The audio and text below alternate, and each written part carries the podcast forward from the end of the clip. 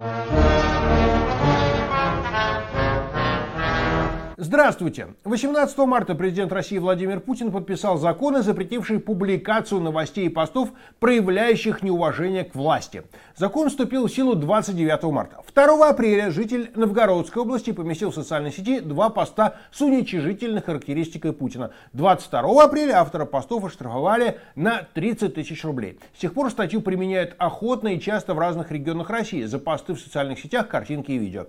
А как в Америке?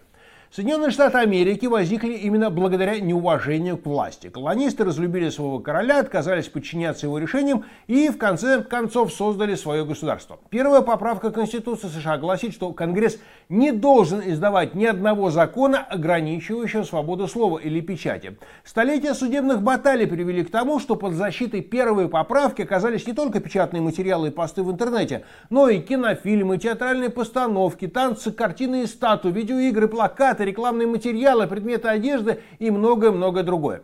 В 1969 году Верховный суд постановил, что сжигание государственного флага, важнейшего символа Соединенных Штатов, также является легальным. Впрочем, поджигатели могут привлечь к ответственности за нарушение общественного порядка или разведение огня на открытой местности без разрешения пожарных.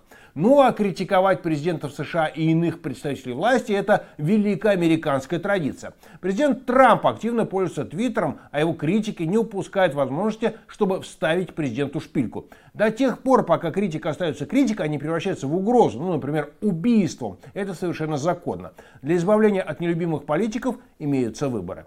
Такие дела.